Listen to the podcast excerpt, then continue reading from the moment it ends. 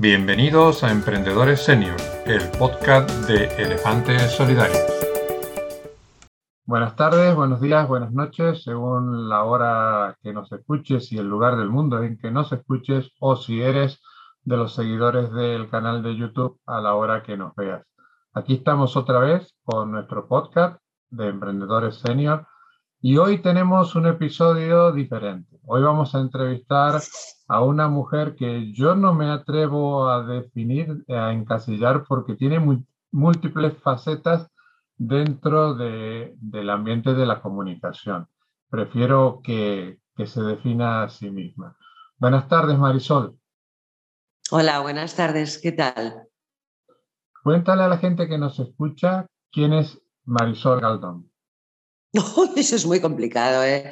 porque aparte de la comunicación, Marisol Galdón es pues una mujer eh, creativa ante todo, que eh, necesita eso, pues dar rienda suelta a su creatividad y busco caminos, vías para hacerlo y una vez hecho eso, pues luego necesito encontrar caminos que me ayuden a llevar mi obra al exterior. Entonces, eso lo he hecho pues eh, escribiendo, ahora voy a publicar justo en noviembre mi tercera novela, lo he hecho pues eh, pinchando música DJ, lo he hecho actuando, eh, lo he hecho pues escribiéndome un monólogo también, interpretándolo en el teatro.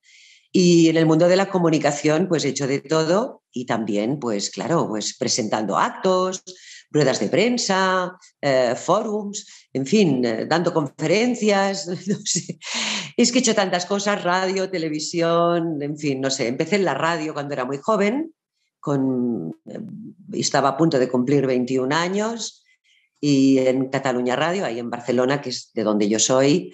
Y bueno, pues luego una cosa llevó a la otra y aquí estoy.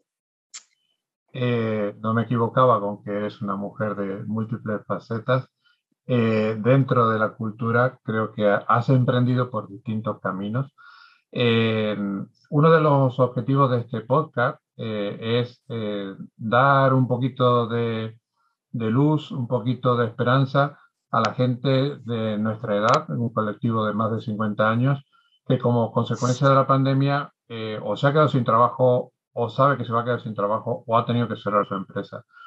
Tú has, sido muy notoria eh, en los últimos meses en España por un vídeo que hiciste eh, que tuvo muchísima difusión en redes sociales, eh, autopromocionándote y poniendo en evidencia de que una mujer con un currículum tan espectacular como el tuyo, con un poquito más de 50 años, le costaba mucho conseguir trabajo. ¿Es necesario liarla en redes sociales a una persona con tu trayectoria para volver a trabajar? A ver, cuando yo me pongo a grabar ese vídeo, piensa que lo he meditado muy mucho. Es decir, porque mm, una vez colgado, quedas expuesta y eh, todo el mundo sabe que tu situación es precaria. Entonces, eso, pues yo llevaba semanas dándole vueltas en la cabeza sobre los pros y los contras. Eso por un lado. Segundo, mm, llega un momento en que realmente no sabes por dónde tirar. Y mi problema es que como mi sector más específico es la cultura, y en este país la cultura está tan abandonada, y en, los, en el mundo mediático eh, pues prácticamente se ha quedado sin huecos, pues yo tuve que reconducir mis apariciones televisivas em, hacia polemista, dijéramos, ¿no? Me invitaban a debates, porque como soy muy, eh, muy efusiva, soy una mujer muy vehemente, pues entonces defiendo mi postura con pasión. Eso les gustaba porque les generaba polémica, entonces fui metiéndome eh, en ese sector. Pero cuando en el 2008 hubo la bajada de tarifas mediáticas que las personas no se pueden imaginar a cuánto están pagando en estos momentos las apariciones televisivas.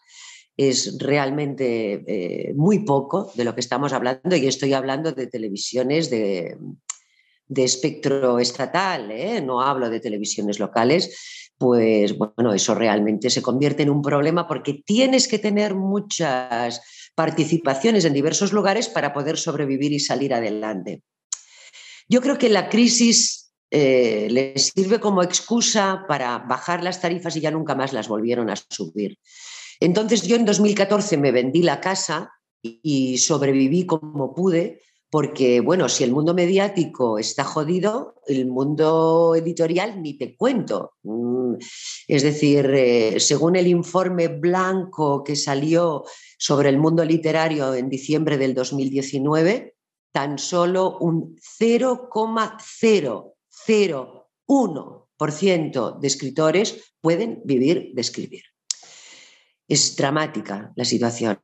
Entonces dices, bueno, ¿qué voy a hacer? ¿no? Cada vez el trabajo escasea más, cada vez todo es más complicado y por eso colgué el vídeo. En el vídeo pues hice una reivindicación hacia mí misma y hacia las personas mayores de 50 años, especialmente mujeres, y he recibido respuestas increíbles, eh, respuestas eh, dramáticas de mujeres porque hay personas que dicen, eso sucede con personas con poca formación. Mentira. Yo por eso quería poner mi caso. Yo soy una licenciada universitaria, que hablo cuatro idiomas, que tengo mucha experiencia.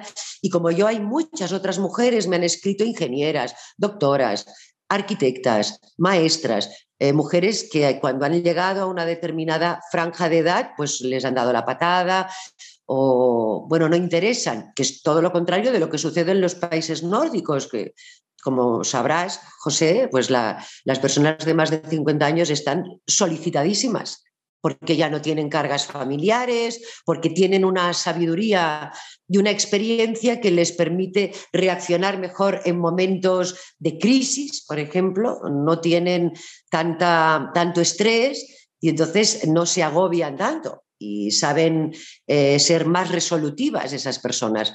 En fin, en este país parece que todo siempre es a la inversa y bueno, pues eh, colgué el vídeo y de momento está dando resultado porque hay muchísimas personas que me han contactado mm, ignorando que mi situación era esa, sorprendidas de que la situación fuera esa. Y bueno, con mucho respeto a todo el mundo, que es lo que más quiero destacar, ¿no? Que no ha habido ahí eh, nada, nada chungo, nada de, nada, ningún hater, ¿no? Toco madera, pero de momento la gente pues es muy solidaria y muy, con mucha empatía hacia la situación. Te invito a conocer la asociación Elefantes Solidarios visitando nuestra página web elefantesolidarios.org.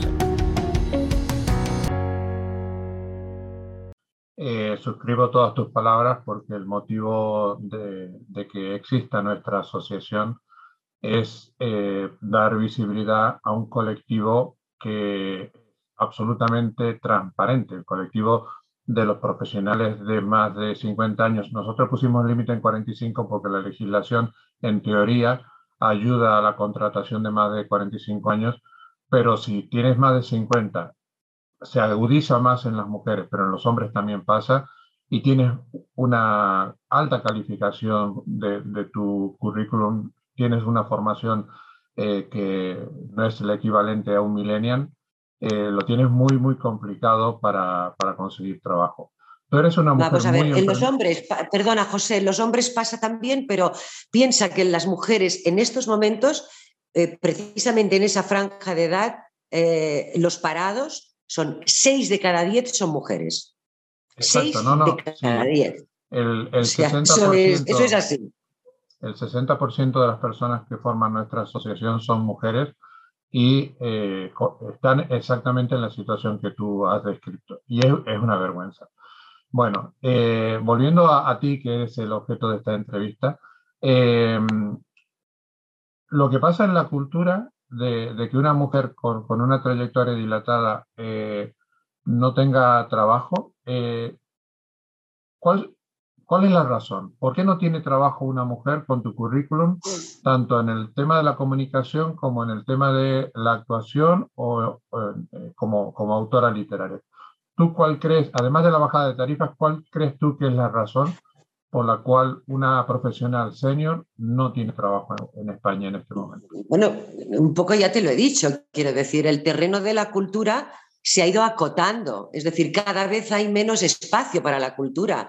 Eh, yo, yo tuve la suerte de empezar a trabajar en televisión en el año 89, es decir, mis inicios, que fueron espectaculares por, por la suerte que tuve de pillar justo aquel momento en la televisión de los 90, era una televisión muy plural, donde la cultura estaba presente constantemente, no solo en programas específicamente culturales dedicados a libros, a cine, a música, sino que había muchos programas de entrevistas en los que antes o después siempre caía un actor, un músico, un escritor, era lo habitual. Eso ya no existe. Fíjate que ahora no hay programas de entrevistas, no ya en las televisiones privadas, en las públicas que se supone que están ofreciendo un servicio público que debe cubrir a toda la población.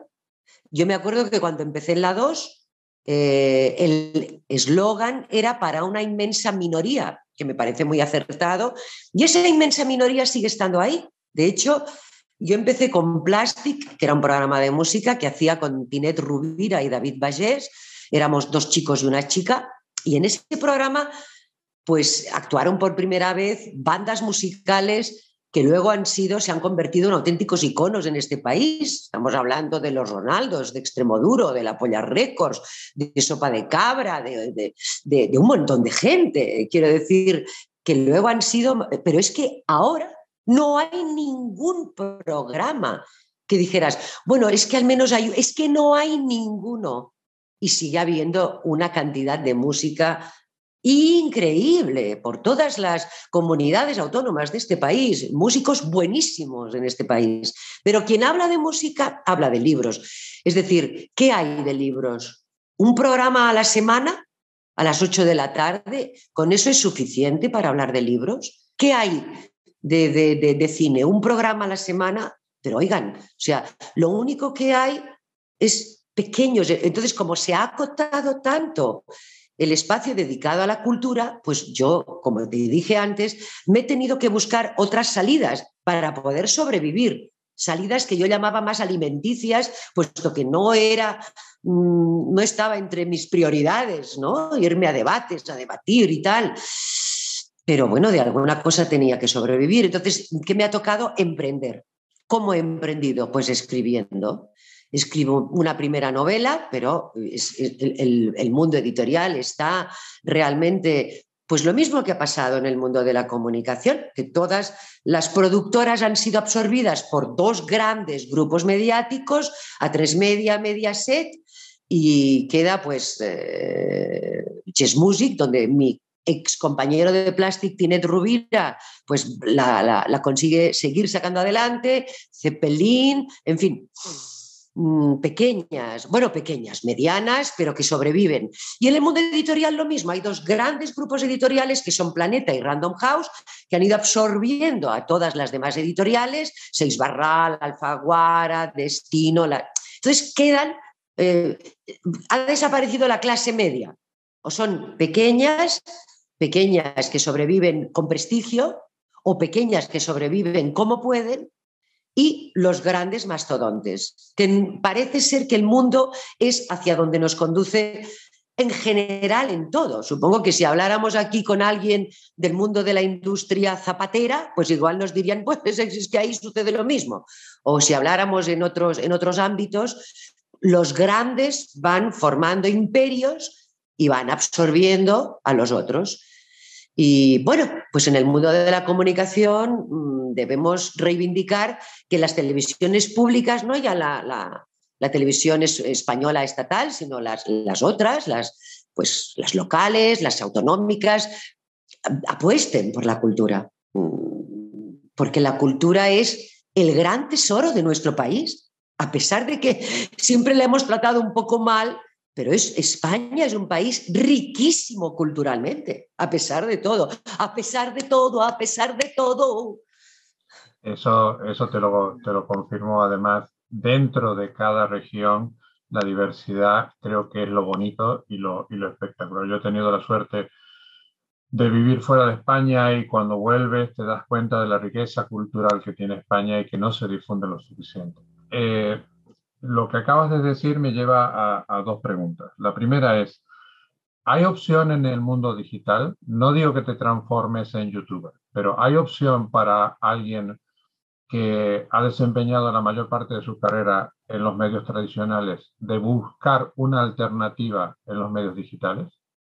Sí, hay una opción y realmente pues tendré que planteármela seriamente. Llevo ya pues bastante tiempo dándole vueltas. El problema es conseguir subsistir, es decir, el problema es sacar dinero. Eh, el, gran, el gran éxito del diablo fue el dinero, es decir, fue su, es el gran hit que nos trajo a este mundo, cualquier persona es capaz de cualquier cosa con tal de conseguir dinero.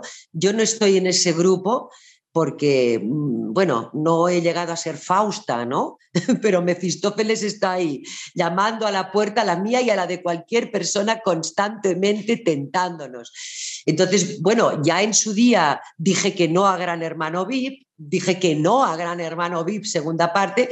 Igual, ¿sabes? Este tipo de cosas, pues... Eh, me lo estoy planteando. Mira, fíjate que cuando colgué este famoso vídeo, bendito vídeo que me ha abierto las puertas a otras opciones profesionales impensadas hace un mes, eh, pues una de las primeras personas que me entrevistó fue Ángel Martín.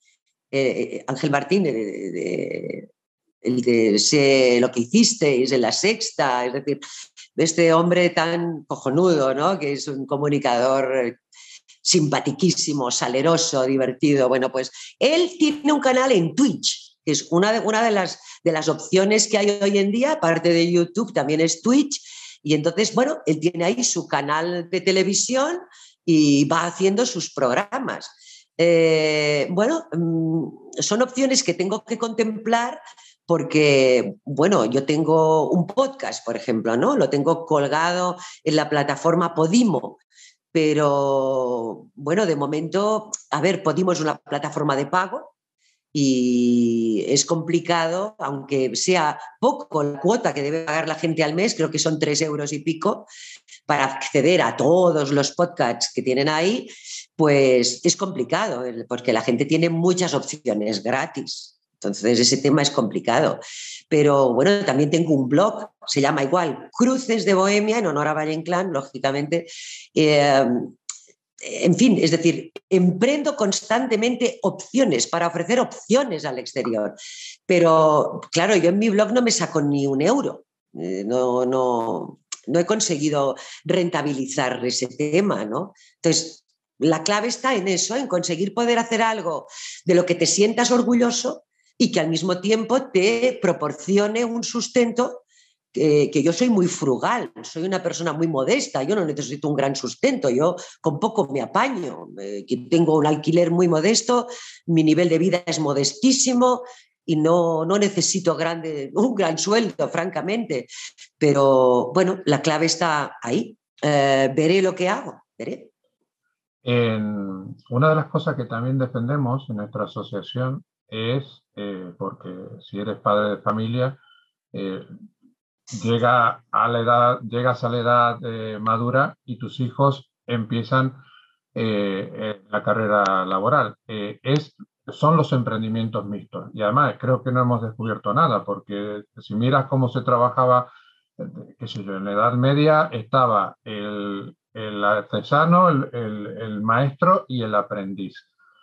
En la cultura son viables los emprendimientos mixtos, de poner a una actriz o una comunicadora con, con ya una trayectoria, con una persona que, que comienza para que entre ambas o ambas personas eh, surja un producto diferente? ¿Es posible eso? Pero, José, lo que tú me estás contando es lo que se están hinchando a hacer. Cogen becarios. Es decir, el problema de, que tenemos las personas de mayores de 50 años es que... Eh, no, no me refiero al ah, es que, es, que cogen chavales jóvenes, los becarios son los aprendices de antes. Sí, pero, el gran problema, el gran problema, perdóname, es que está pervertido el sistema, porque no cogen becarios para enseñarles un camino, enseñarles un oficio y enseñarles, hacerles hacer un aprendizaje y luego que esos becarios vayan proyectándose en la empresa con ya otros puestos de más responsabilidad. No, sino que cogen los becarios para ahorrarse un dinero y una vez los becarios han aprendido, los echan a la calle y cogen a nuevos becarios. Por eso está prostituido todo el sistema. Entonces, el sentido de ser del becario ha desaparecido. Se supone que el auténtico, antes no, antes en los 90 sí, sí que se hacía. Es decir, yo recuerdo en el año 94, en septiembre del 94, entré a trabajar en los informativos de Telecinco y estuve un año ahí. Y entonces recuerdo que había becarios que empezaron ahí y luego se les terminó el contrato y les hicieron un contrato como redactores en la redacción que eso es lo que tiene que ser. Un becario ha estado un tiempo aprendiendo y luego desarrolla su trabajo según el aprendizaje, pero eso ya no es así. Es decir, el, el sistema es, eh, es un sistema sin vergüenza, es un sistema que engulle que lo único que quiere es beneficios, beneficios, beneficios, a costa de cualquier valor humano, cualquier valor de cualquier clase. Y entonces sucede lo que sucede. Y estamos todos como estamos. Pero claro que sería posible. Eso sería lo maravilloso. Yo, yo estoy, es decir, lo mismo no, he planteado bien la pregunta, pero estoy de acuerdo contigo porque tú no puedes reemplazar a un senior que gana 2.000 por dos becarios que ganen 1.000. Además que ni, ni siquiera llegan a 2.000 los becarios.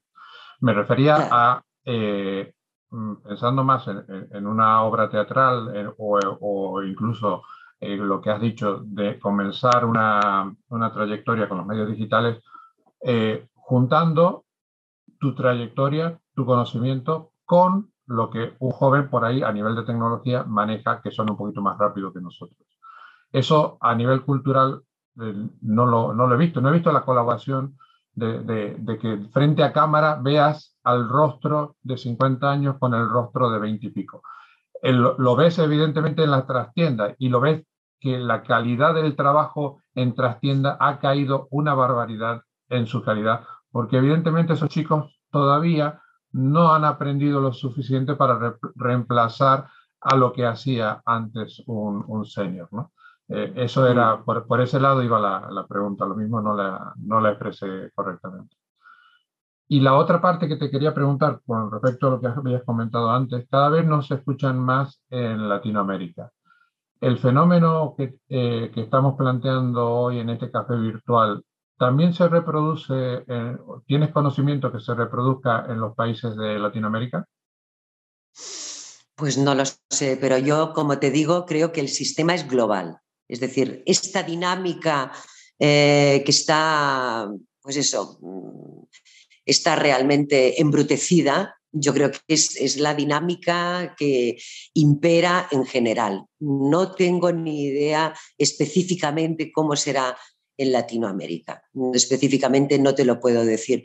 Igual allí las personas seniors pueden estar más valoradas. Eh, yo sí que, por ejemplo, sé de una amiga mía que me decía que justo en Latinoamérica eh, personas como yo están muy solicitadas en universidades para dar charlas a los alumnos, ¿no? Porque nuestra experiencia es muy, eh, muy valorada y pues eh, les interesan muchísimo. Personas que puedan aportar a los... Yo te puedo decir que esto aquí, en este país, lo he hecho yo creo que en dos ocasiones, ir a una universidad y poder dar una charla a los alumnos sobre, bueno, pues parte de mi trabajo, sobre mi, trayectoria o sobre específico relacionado con mi profesión, solo lo he podido hacer en dos ocasiones. Y esto sí que es verdad que en España no está suficientemente valorado, no está suficientemente enraizado. Esto no, no es una costumbre y yo creo que debería serla, ¿no? Es, eh, porque si no somos los seniors los que, los que vamos a hablar a los alumnos y los que podemos mm, ilustrarles un poco sobre lo que se van a encontrar o, darles consejos o, contarles eh, trucos ¿no? para, para poder eh, pues, sacar mejor lo que hay dentro de ellos, ¿quién lo va a hacer? ¿no? A eso me refería antes, que yo creo que ese solapamiento, esa transmisión de conocimiento, es que se nota mucho en la calidad de la gente que viene más joven, porque nosotros no podemos eh, hacerle una transfusión de sangre y, transmitir nuestro conocimiento, pero debería haber un solapamiento natural de, que lo, tiene la vida misma para que ese conocimiento no se pierda, porque tu trayectoria, si tú no la puedes transmitir, lamentablemente se pierde. Todo ese conocimiento acumulado se, se pierde. Eh, vamos a hacer un ejercicio que hacemos siempre en esta entrevista y es, eh, supongamos que pudiéramos invitar a, a esta mesa a, a, dos personas que eh, están en tu misma situación, un hombre y una señora, que están bloqueados porque se han quedado sin trabajo con 50 años y no saben para dónde, para dónde tirar. ¿Qué par de consejos le, le, darías en función de cómo han sido tus últimos meses después de, o, todo este último tiempo después del vídeo? A ver, yo colgué el vídeo justo hace poco más de un mes y los meses justamente anteriores a colgar el vídeo fueron los más duros de mi vida, mm, durísimos y, además durísimos en el sentido de, decir, mm, ya no sé qué hacer, estar a punto de tirar la toalla, que es el problema que tienen muchos seniors, porque, bueno, mm, supongo que ya lo saben, pero la mayoría de, de, empresas, mm, cuando en recursos humanos les llegan los currículums de senior, ni los leen. Es, una falta de respeto eh, estructural de la, de la, industria en este país. Es una vergüenza, pero es así. Yo les diría que no tiren la toalla. O sea, la confianza en uno mismo es fundamental. Fundamental.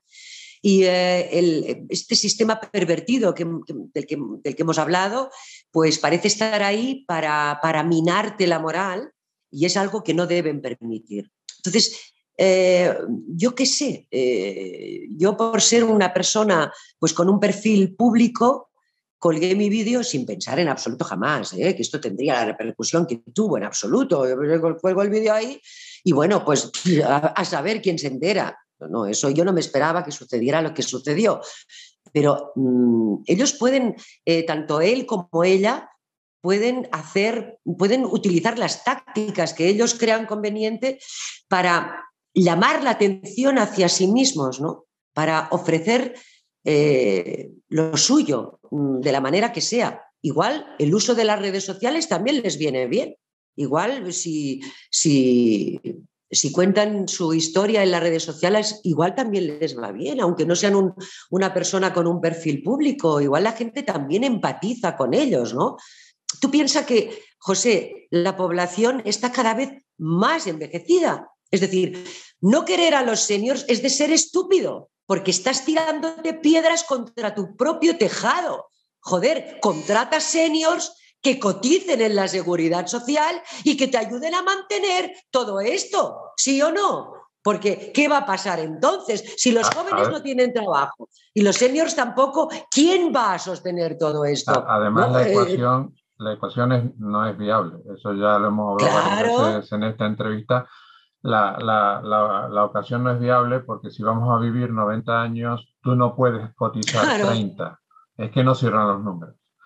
Eh, Marisol, se nos está acabando el tiempo, lamentablemente. Muy bien, se me ha hecho muy corto, José. ¿eh? Sí, yo te agradezco muchísimo lo del vídeo por dos razones. La primera, que hayas reivindicado, un personaje público como tú, hayas reivindicado una realidad que para mucha gente no, no, no la conocía o, o, mira para otro lado, que es que los profesionales de más de 50 años tenemos muchísimo que aportar a esta sociedad y que tenemos muchísimas ganas de seguir haciéndolo. Eso por un lado. Y por otro lado, me ha permitido tomarme este café virtual contigo, que espero que cuando venga la próxima vez a Málaga se transforme en un vino, en una cerveza o en algo más real. Eh, cuéntale a la, pero mira, a ver, José, mira que haber estado yo en Málaga y no haber venido, te voy a dar, ¿eh? eh tú tienes una agenda súper apretada. Ha costado cuadrar agenda. Te voy a dar. Eh, por suerte se, ha activado tu, tu agenda laboral y, y, cuando no estás en una punta de España, estás en la otra y eso realmente es de merecer. Eh, cuéntale a la gente que nos escucha o que nos ve, nos ve en YouTube que quiera contactar contigo, dónde te encuentran, ¿cómo pueden ponerse en contacto con Marisol Gandón? Bueno, pueden ponerse en contacto conmigo pues dejando cualquier comentario en los vídeos que están colgados, tanto en Facebook como en, en, Twitter. Lo tengo en el perfil de Twitter, está fijado este tweet. O sea que ahí lo tienen fácil, me dejan un comentario y me dicen, oye, pues eh, me interesaría contactar contigo, te he mandado un mensaje, me lo atiendes, por favor, y así yo sé el nombre de esa persona y lo veo, porque si no la sigo, pues constará en solicitud de mensajes, estaré atenta y lo veo. Y si no, pues tienen mi correo, que es galdonmarisol.gmail.com y ahí pueden mm, contactar sin ningún problema, es mi correo personal. Doy fe de ello porque así fue la forma en la cual nos pusimos en contacto y esta mujer que por suerte ahora tiene una agenda bastante apretada, contesta... Poco madera, poco madera. contesta los mensajes y además, bueno, ya la habéis escuchado, es sumamente agradable hablar con ella y, mucha, la energía que tiene, mucha, eh, mucha de esa energía es extremadamente positiva y te deseo el mayor de los éxitos para los próximos años, que todavía creo que te quedan muchos para, para, dar, para dar guerra. Marisol, si Dios quiere, si Dios quiere, José. ¿eh? Eh, te agradecemos esta, haber estado en nuestro, en nuestro podcast y ya sabes que estás invitada para cuando tú quieras que nos volvamos a tomar este café virtual. Muy bien, gracias a vosotros. ¿eh? Mucha suerte y sobre todo, que no decaiga. Vamos que nos vamos. Así es. Muchas gracias. No te vayas todavía. Quiero pedirte un favor. Si te ha gustado el episodio, te pido que me invites un café. Sí, un café. Este proyecto lo queremos hacer sostenible y para ello necesitamos de nuestros oyentes. Elefantes Solidarios no tiene patrocinadores, por lo tanto queremos hacer sostenible este podcast con las donaciones de nuestros oyentes. En la descripción del episodio encontrarás un enlace a la plataforma Buy Me a Coffee. Nos podrás hacer una donación equivalente a un café. Eso hará que este proyecto sea sostenible. Mil gracias, te esperamos en el próximo episodio.